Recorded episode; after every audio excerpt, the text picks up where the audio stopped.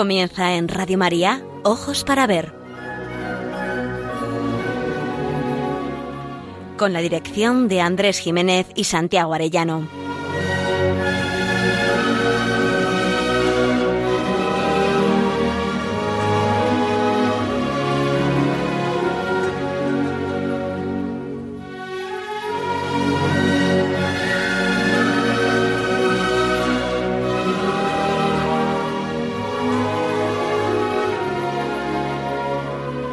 Queridos amigos, muy buenos días.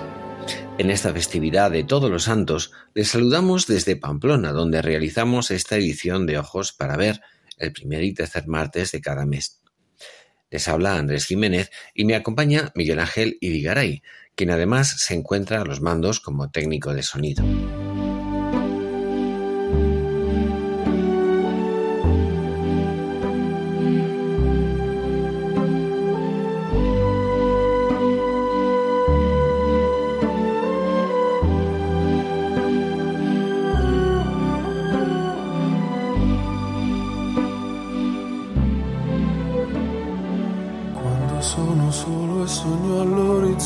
Todos los santos, no lo olvidemos, no es una fiesta de muertos, sino de vivos. Mañana, eso sí, le seguirá la conmemoración de todos los fieles difuntos. Ambas son las grandes realidades del más allá que nos sitúan ante lo nuclear de nuestra vida, lo más profundo y verdadero, que es la santidad a la que todos somos llamados. Hemos sido creados para ser santos, no somos seres para la muerte, sino para la vida. Pero hemos de atravesar el velo de nuestra hermana, la muerte corporal, que es la puerta hacia el abrazo definitivo. Vida, muerte y vida eterna. Este es el argumento de nuestra existencia. Hemos sido convocados al amor y para siempre. Y nuestros amigos los santos, los que ya han llegado a la meta que nos aguarda, son los mejores intérpretes de esta obra de arte que es la santidad. Los santos son el rostro más hermoso de la Iglesia, de ese pueblo nuevo, de quienes siguen a Cristo y prolongan su misión. Ellos se han abierto a la gracia de Dios y le han dejado entrar en su vida y transformarla, embellecerla. Muchos han afrontado el martirio con firmeza y alegría. Otros han llevado el amor de Dios hasta los más necesitados, los pobres y los alejados de Dios. La mayoría, sin embargo, han asumido anónimamente las tareas de su vida cotidiana y se han santificado haciendo bien su trabajo, poniendo amor y servicio, paz, perdón y alegría en su relación con los demás, dejando que el amor de Dios atraviese sus vidas y llegue a su alrededor. El Papa Francisco los llama santos de la puerta de al lado. Pero los santos no son sólo para aplaudirles, sino para que nos parezcamos algo a ellos. Como decía San Ignacio de Loyola, si ellos, ¿por qué no yo? ¿No te parece, Miguel Ángel? Muy buenos días. Muy buenos días, Andrés. Muy buenos días, oyentes de Radio María. Qué duda cabe, es muy oportuno en un programa que lleva por nombre Ojos para ver que reflexionemos en un día como el de hoy sobre la belleza de la santidad. El arte, escribió el Papa Benedicto XVI, es capaz de expresar y hacer visible la necesidad del hombre de ir más allá de lo que se ve, manifiesta la sed y la búsqueda de lo infinito. Una obra de arte puede abrir los ojos de la mente y del corazón, empujándonos hacia lo alto.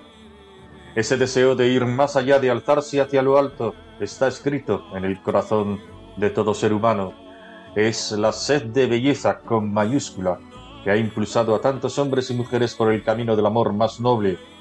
Es un sello grabado en nuestra naturaleza, abierta a lo infinito.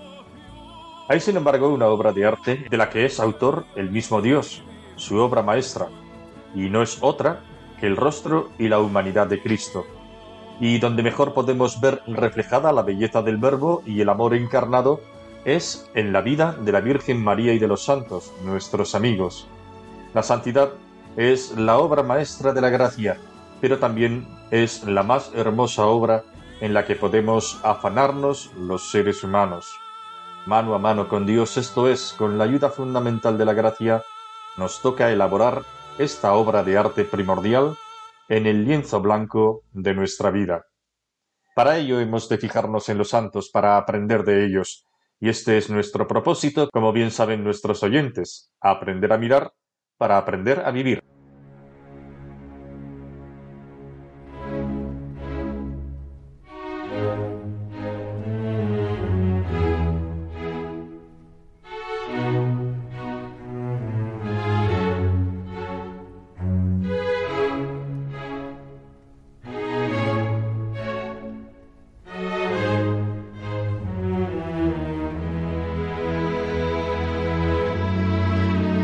Para ver, el don de la belleza.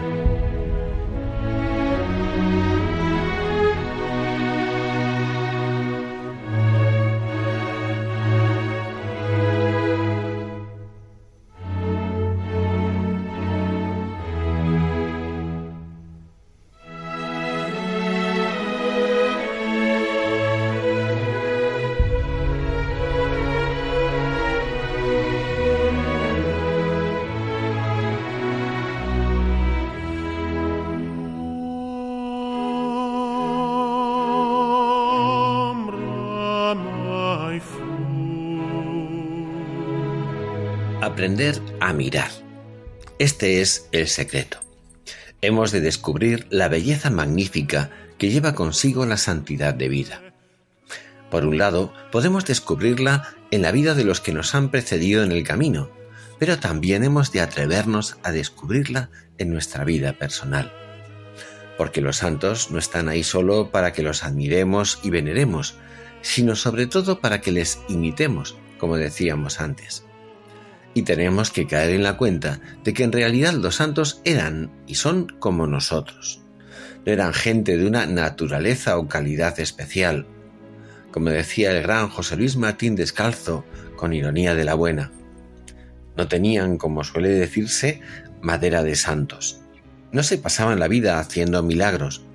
Muchos de ellos tuvieron que vencer grandes obstáculos para serlo, porque tenían tentaciones y caídas como todos, como nosotros solo que ellos no se cansaron de levantarse una y otra vez, de intentar parecerse a Cristo. Entre los santos se puede decir que hay de todo, santos conocidos y desconocidos, grandes santos que asombraron al mundo y pequeños santos que solo iluminaron una casa, una familia, un taller o un pueblo, santos cultos y santos casi analfabetos o sin casi, mujeres y hombres, niños y ancianos, simples laicos y obispos, reyes y labradores, ayer y hoy en todos los países y culturas.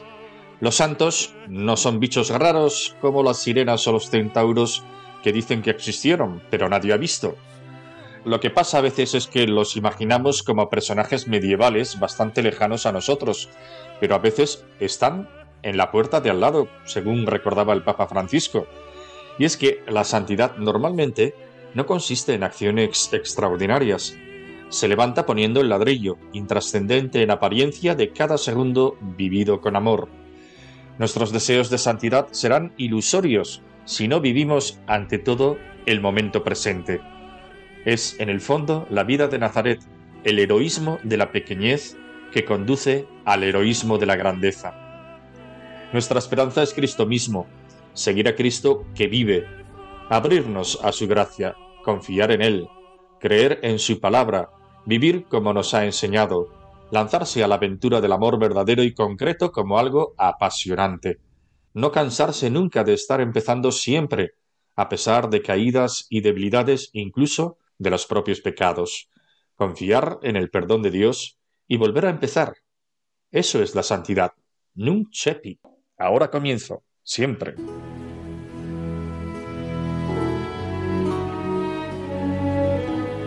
Aprender a mirar. Ojos para ver. Radio María.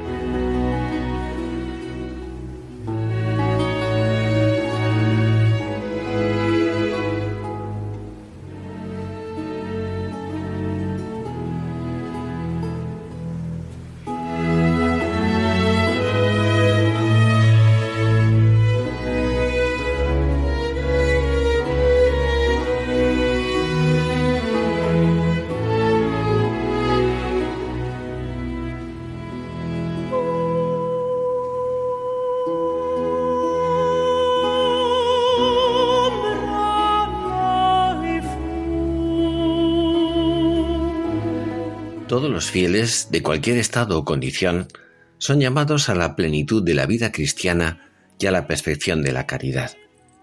Esta afirmación se encuentra en la Constitución Lumen Gentium del Concilio Vaticano II. En ella se expresa la llamada renovada de la Iglesia a todos los bautizados a ser verdaderamente lo que el bautismo supone, que todos estamos llamados a la santidad. Tenemos que redescubrir la belleza de nuestra vocación bautismal.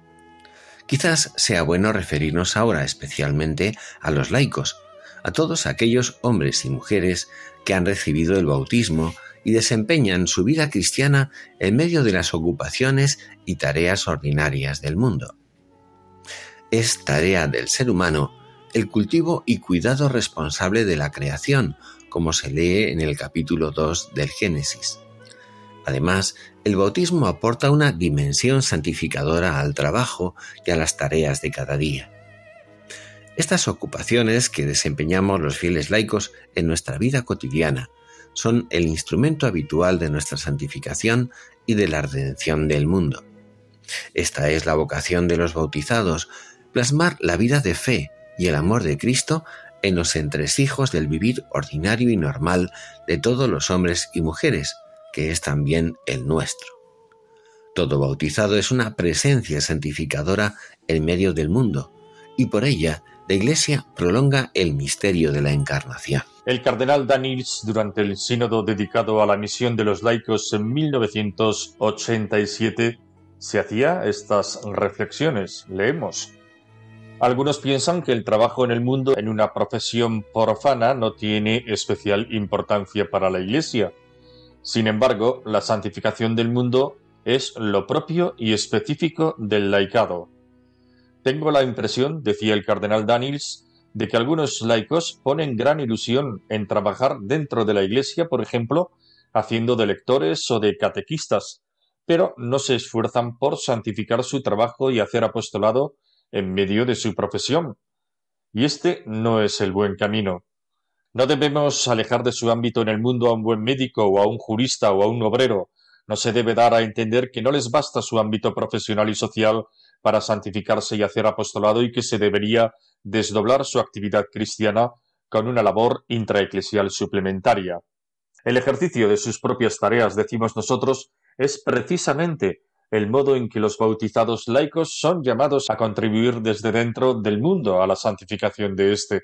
Y porque los laicos son, somos Iglesia, nuestra misión es también ser sacramento de salvación, desenvolverse en las realidades de la vida ordinaria para hacer presente a Cristo. El mundo, escribe Juan Pablo II en la exhortación Christi Fideles Laici, es el ámbito y el medio de la vocación cristiana de los fieles laicos, porque el mundo está destinado a dar gloria a Dios. Ser y actuar en el mundo no es un mero escenario, sino la vocación que es propia de todos los bautizados, ya que Dios les ha confiado el mundo precisamente a ellos para que participen en la obra de la creación, la liberen del influjo del pecado y se santifiquen en el matrimonio o en el celibato, en la familia, en la profesión y en las diversas actividades sociales. El cardenal Stephen Kim, desde la experiencia de una iglesia pujante, afirmaba, En Corea, tras la celebración de la Eucaristía se dice, la misa ha terminado, vayamos a evangelizar. Los laicos, continúa el cardenal, deben ir fuera a evangelizar lo secular, huyendo de un doble peligro. Por un lado, desinteresarse de su presencia en las cosas del mundo y limitarse a una piedad más o menos intensa. Y por otro, pensar que deben actuar en el mundo aceptando las reglas de juego que vienen impuestas sin intentar cambiarlo. Sin embargo, Dios ha enviado a él a los laicos. La vocación y misión del laico es vivir la vida como indica la fe, influyendo en el mundo, en la familia, en la economía, en la política, en todas las cuestiones sociales. Se trata, ni más ni menos, de volver al cristianismo primitivo. Los primeros cristianos vivían su bautismo e impulsados por el amor de Dios no desperdiciaban ocasión de evangelizar utilizando sus mismos quehaceres cotidianos. estamos llamados todos a vivir con pasión las energías latentes en la vida bautismal y también a darlas a conocer para que muchos bautizados adormecidos despierten. En ciertos sectores de nuestra Iglesia algunos piensan que el apostolado y la santidad es tarea de unos pocos selectos y se olvidan de que es una obligación que todos los bautizados deben asumir en su estado y condición de vida, sea la que sea. Ningún cristiano está exento de su responsabilidad evangelizadora. Como dijo San Juan Pablo II en su viaje a España hace ahora cuarenta años, junto al castillo de Javier, cuando un bautizado toma conciencia de su fe, se hace misionero. Pero también será necesario vencer el miedo a comprometerse, la atonía de la voluntad. Asusta lanzarse a la aventura de la fe llevándola a los demás, y es que para afrontar estos escollos se hace preciso abrirse a la acción del Espíritu Santo. Una civilización del amor es posible, pero hay que alimentarse con la oración y los sacramentos.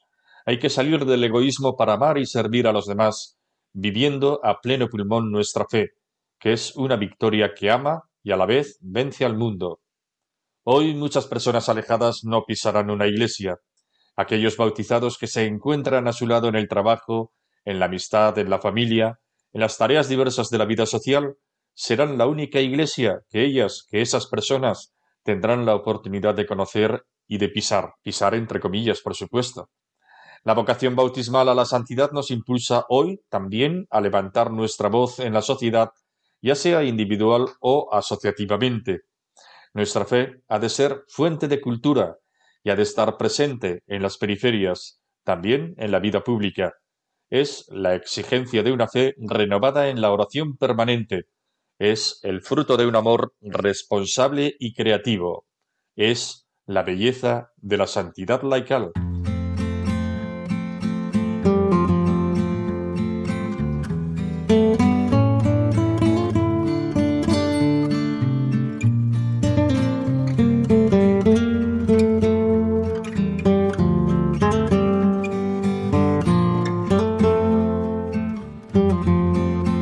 Ojos para ver, momento para la pintura.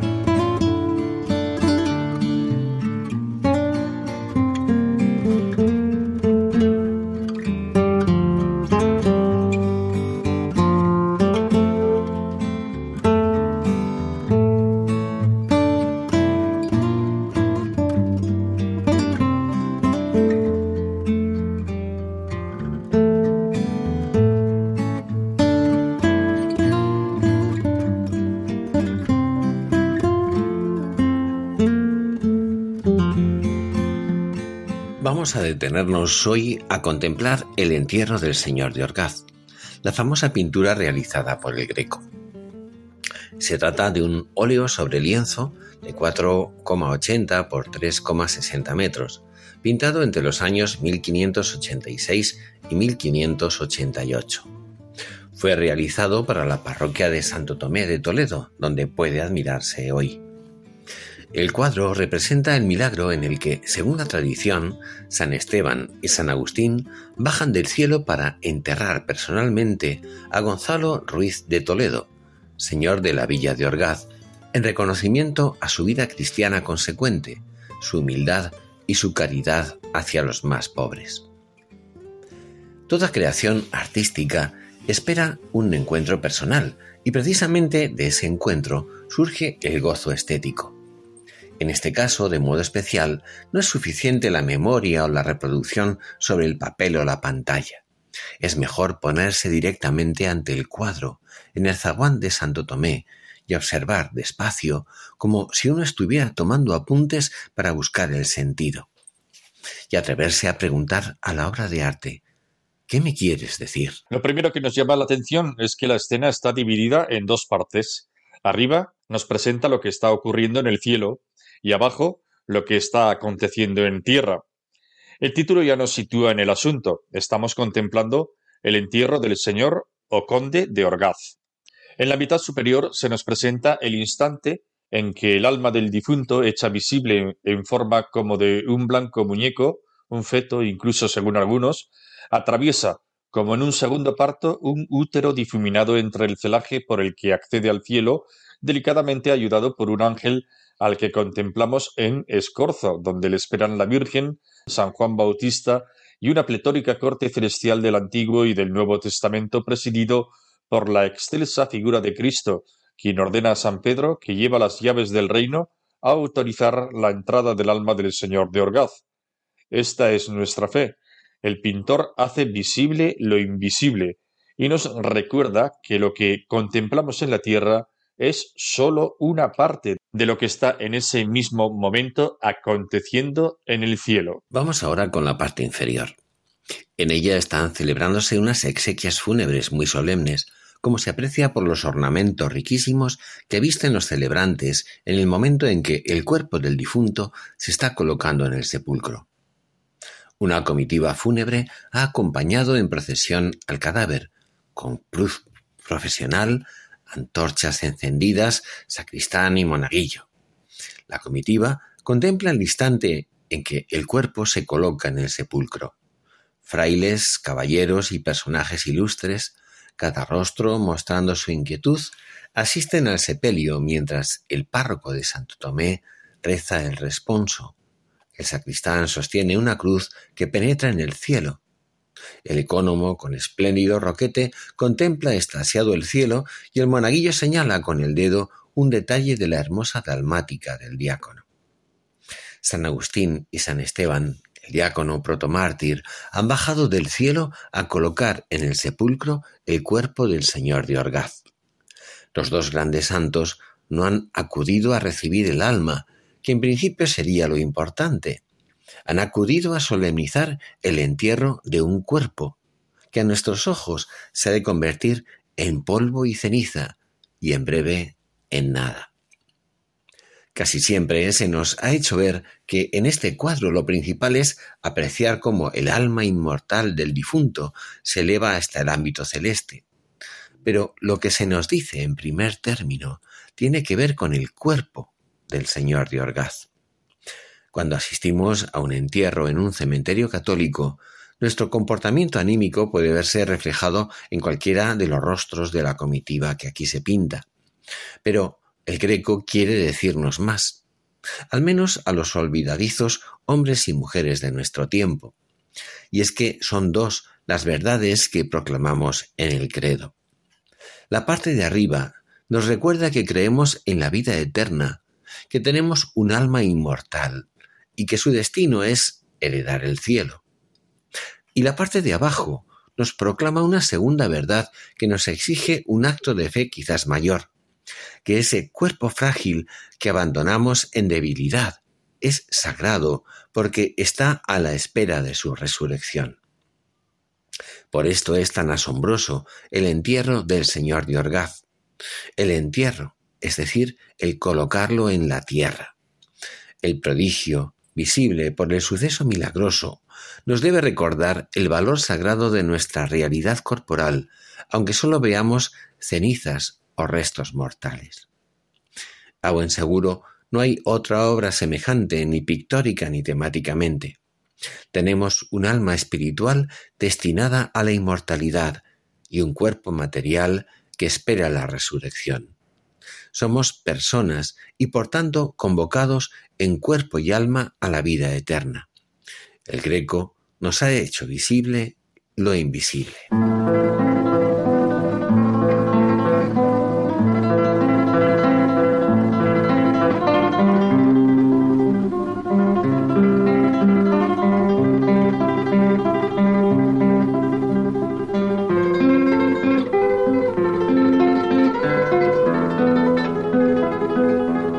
Momento para la poesía. Ojos para ver. Radio María.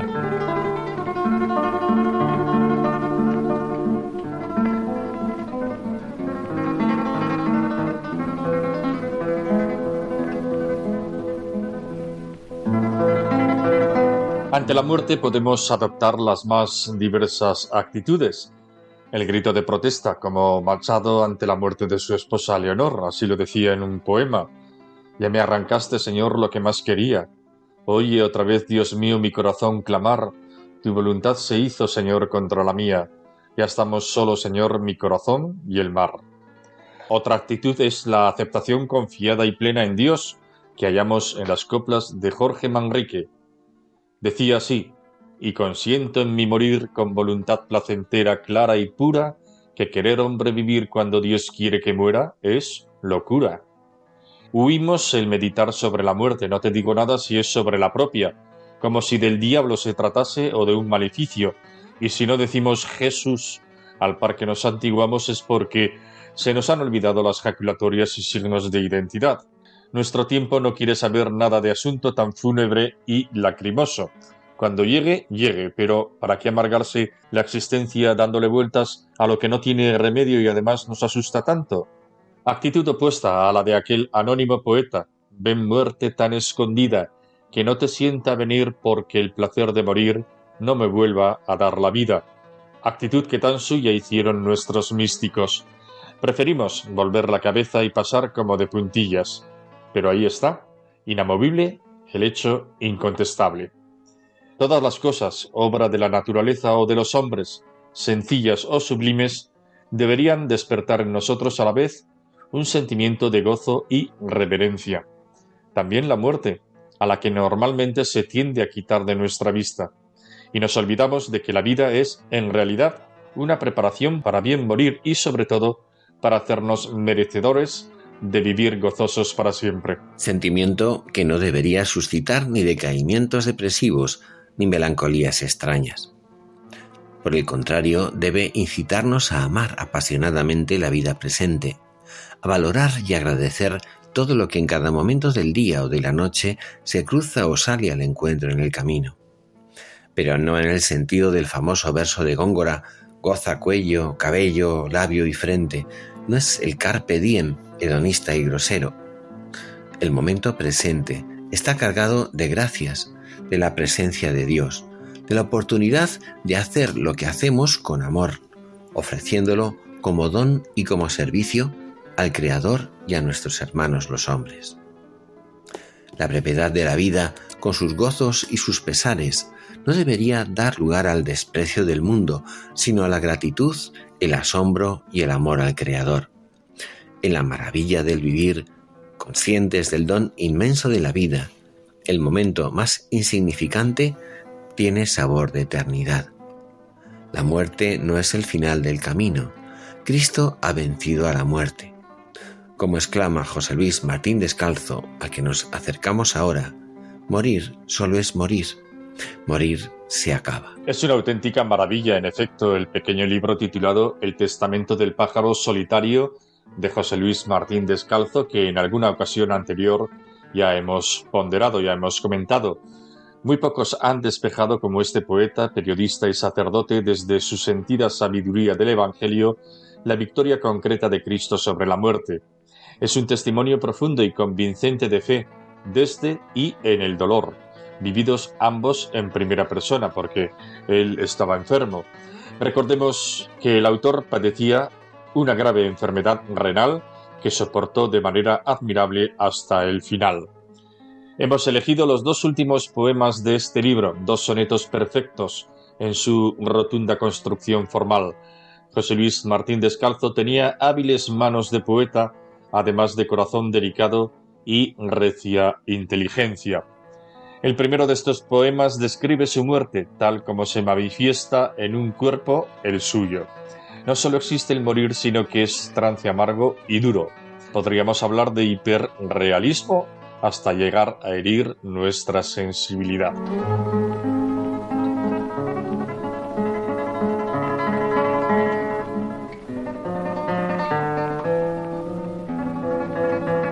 No sintió que el cuerpo iba quedando duro, de piedra solitaria y fría.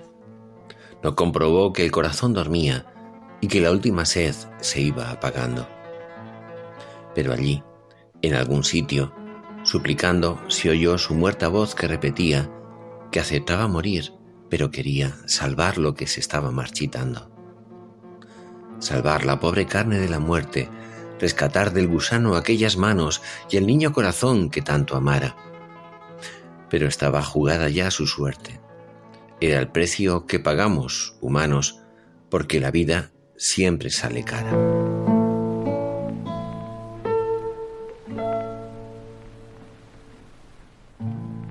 Podríamos decir que en este primer soneto la muerte está vista desde nuestra orilla.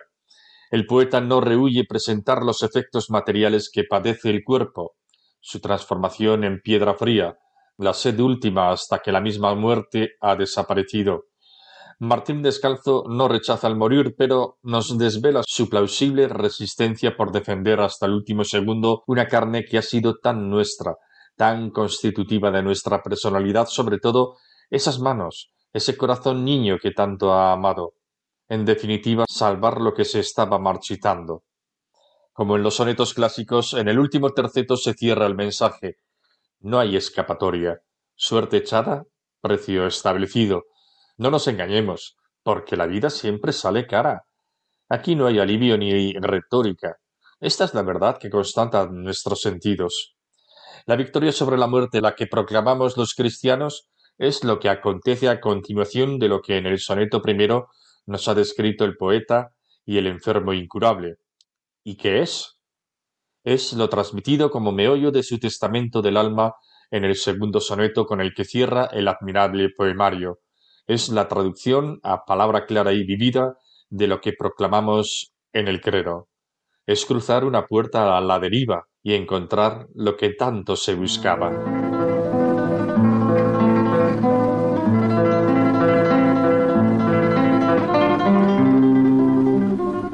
Y entonces vio la luz, la luz que entraba por todas las ventanas de su vida.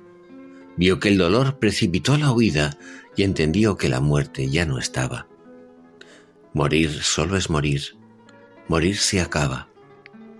Morir es una hoguera fugitiva, es cruzar una puerta a la deriva y encontrar lo que tanto se buscaba. Acabar de llorar y hacer preguntas, ver al amor sin enigmas ni espejos, descansar, de vivir en la ternura, tener la paz, la luz, la casa juntas y hallar, dejando los dolores lejos, la noche luz tras tanta noche oscura.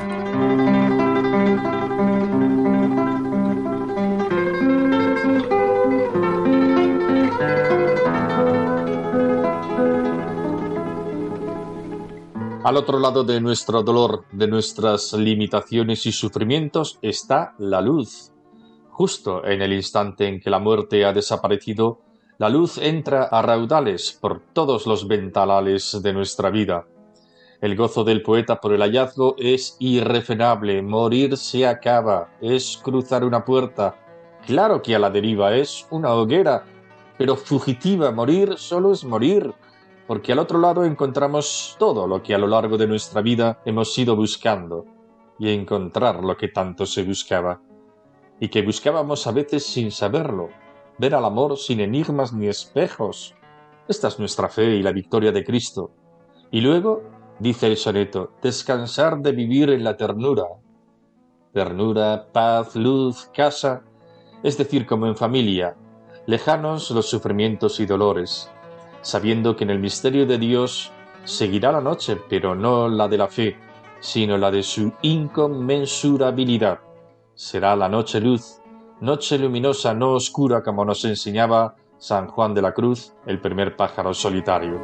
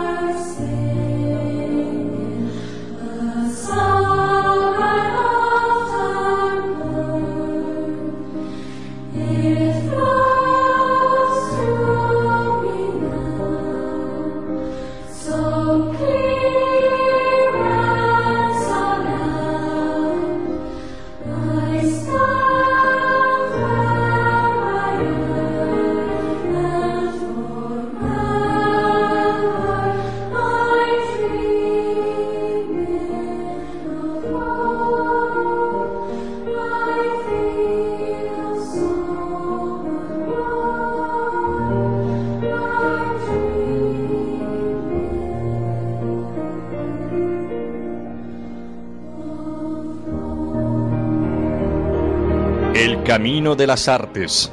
Ojos para ver.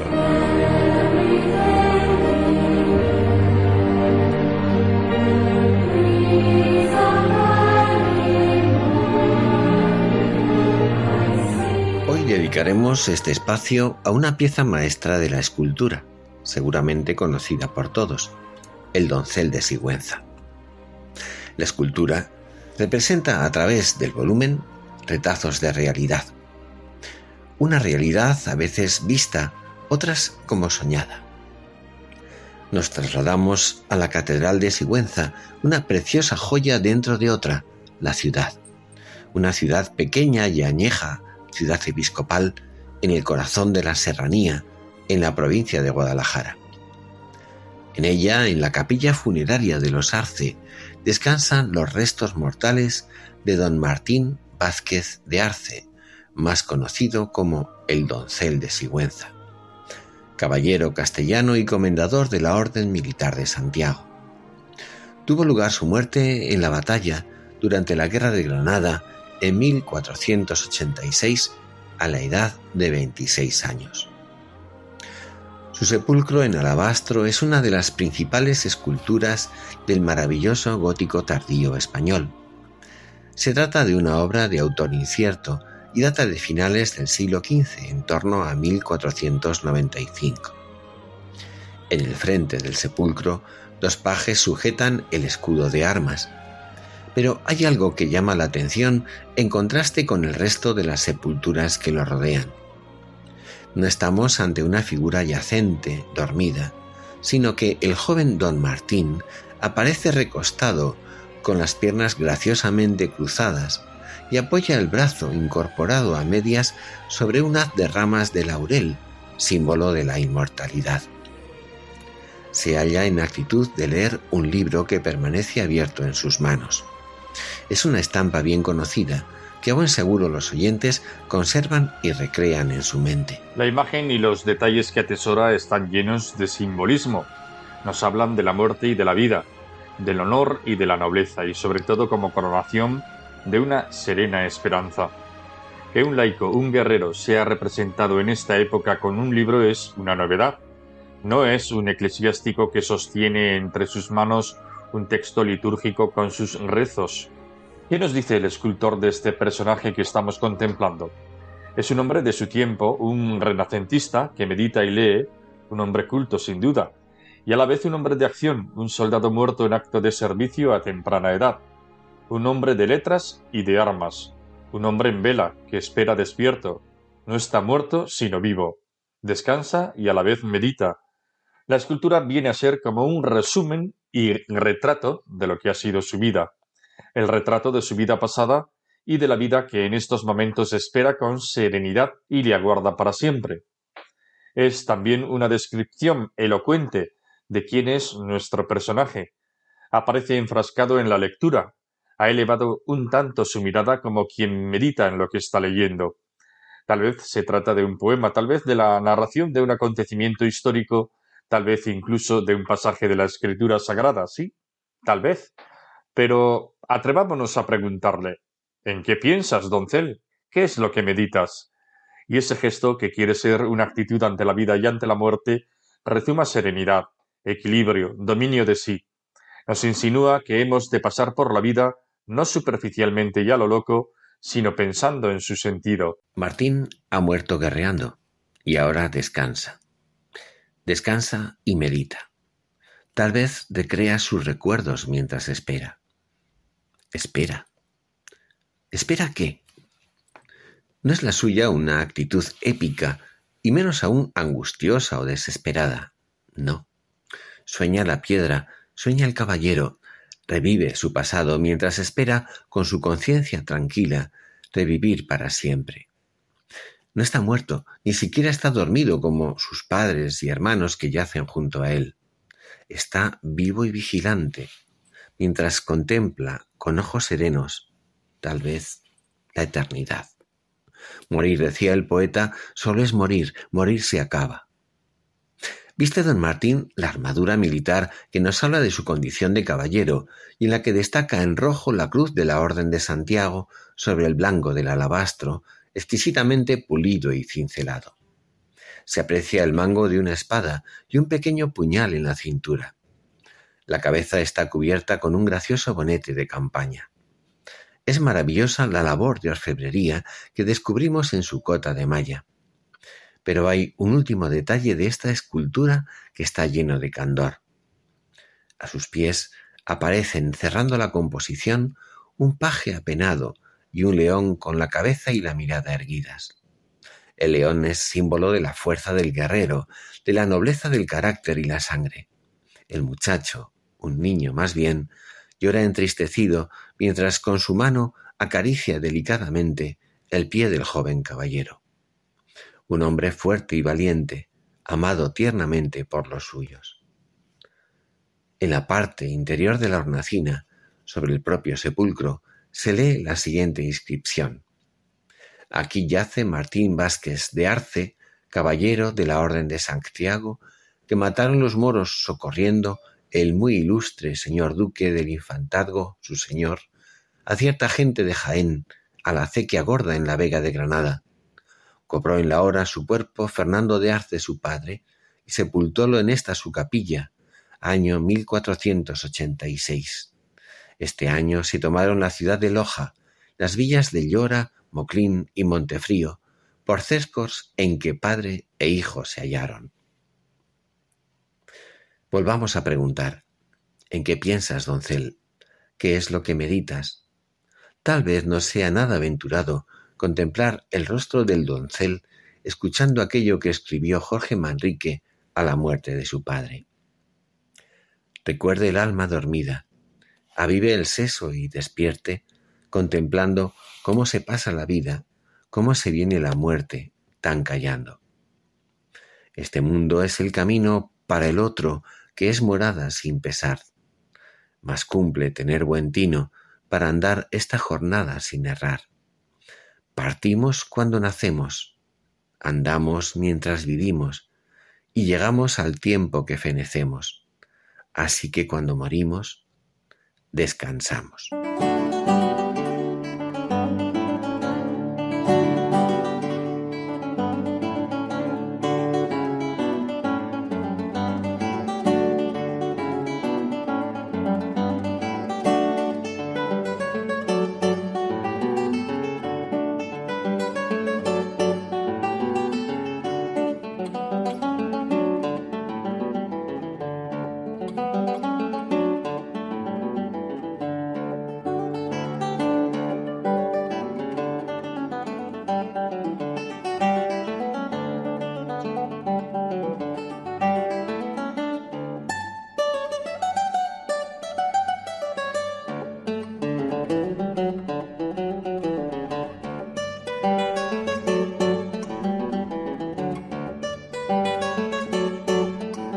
Leyendo las novelas ejemplares de Miguel de Cervantes.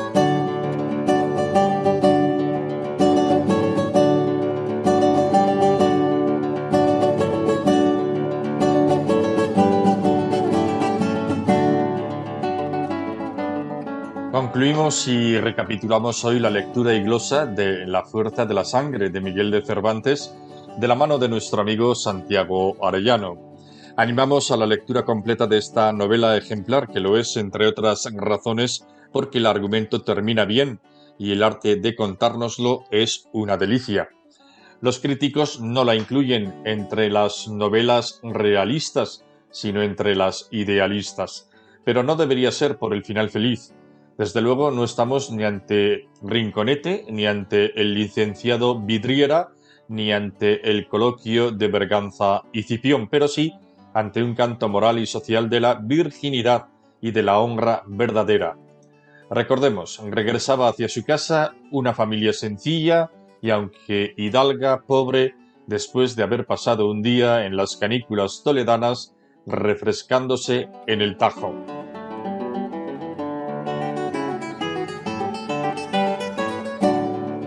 La noche era clara, la hora las once, el camino solo, y el paso tardo por no pagar con cansancio la pensión que traen consigo las holguras que en el río o en la vega se toman en Toledo. Bajaban en ese momento por la cuesta cuatro mozos. Hasta veinte y dos tendría un caballero de aquella ciudad, a quien la riqueza, la sangre ilustre, la inclinación torcida, la libertad demasiada y las compañías libres le hacían hacer cosas y tener atrevimientos que desdecían de su calidad y le daban renombre de atrevido.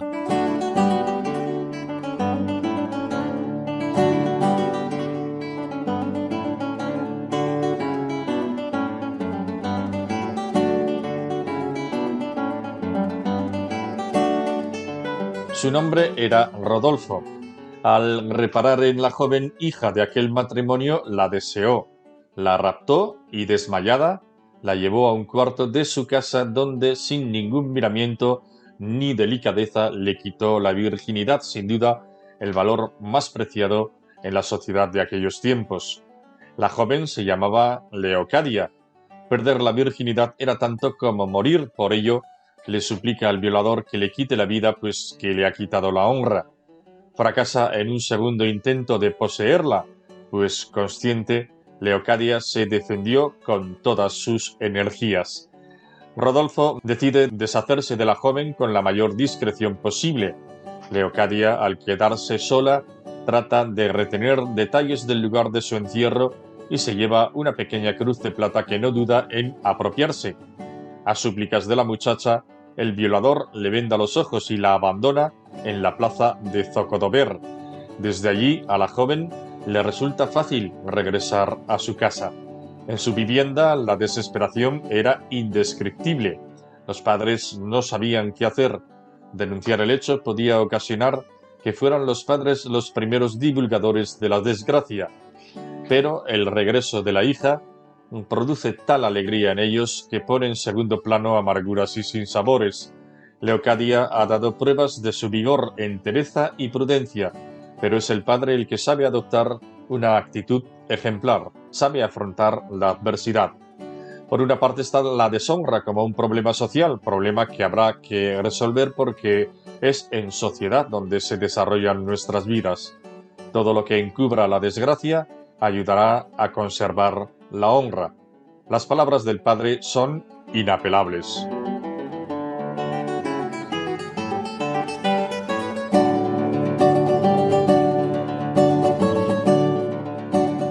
Advierte, hija, que más lastima una onza de deshonra pública que una arroba de infamia secreta. Y pues puedes vivir honrada con Dios en público, no te pene de estar deshonrada contigo en secreto.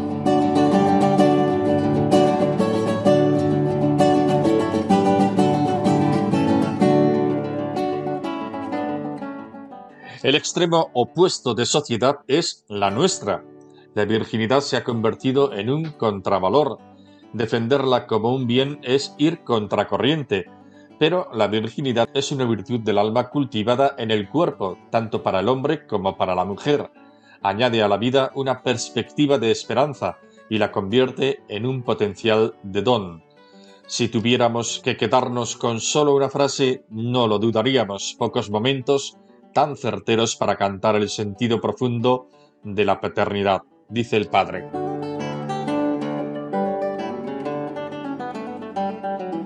La verdadera deshonra está en el pecado y la verdadera honra en la virtud. Con el dicho, con el deseo y con la obra se ofende a Dios, y pues tú, ni en dicho, ni en pensamiento, ni en hecho le has ofendido, tente por honrada, que yo por tal te tendré sin que jamás te mire sino como verdadero Padre tuyo.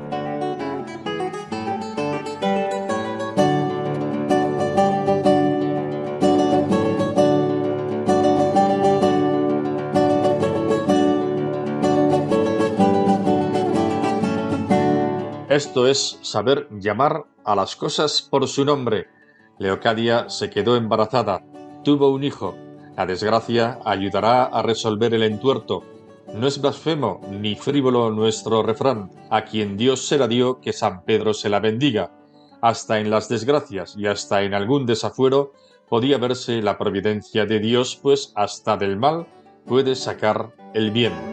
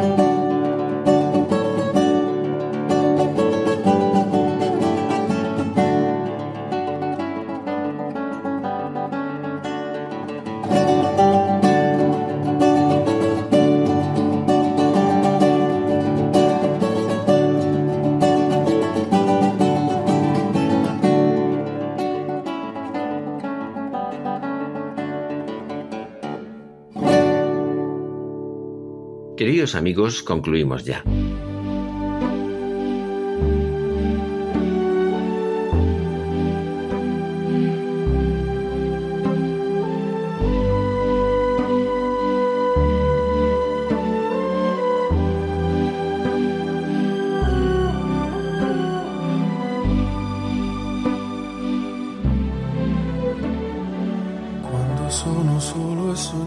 Hoy nos hemos asomado a ese más allá, que es un misterio y a la vez una certeza. Ni el ojo vio, ni el oído oyó, pero tenemos la seguridad de que somos llamados más allá de esta vida a una vida con mayúsculas, a la salvación que es el amor definitivo y pleno de Dios. La santidad, el encuentro con Cristo y con los santos es un acontecimiento de belleza, un sinfín de gozo y novedad, la contemplación de la verdad que nunca pasa, del bien que toda sed satisface, del amor que nos constituye y que lo será todo en todos. En la vida y en la muerte somos del Señor. Y les recordamos que pueden disponer del contenido de este programa para volver a escucharlo o para descargarlo entrando en la página web de Radio María en la sección de podcast, buscando nuestro programa Ojos para Ver en la fecha de hoy, 1 de noviembre de 2022. Feliz día de todos los santos.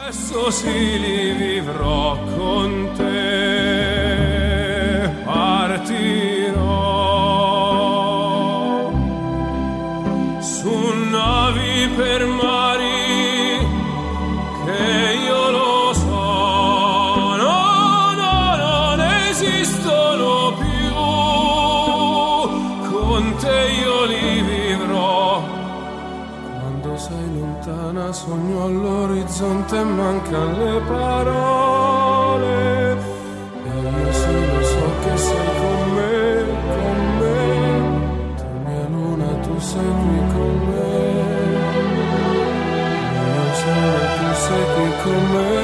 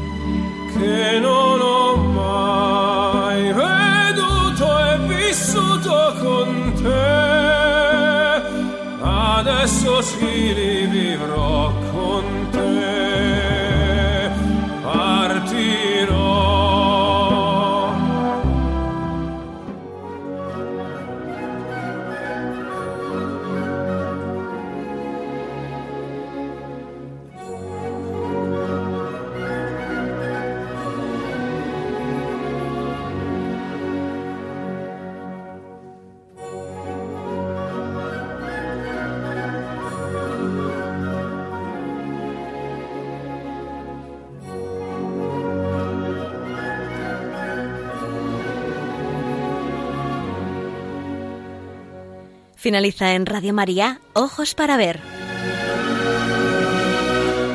Un programa dirigido por Andrés Jiménez y Santiago Arellano.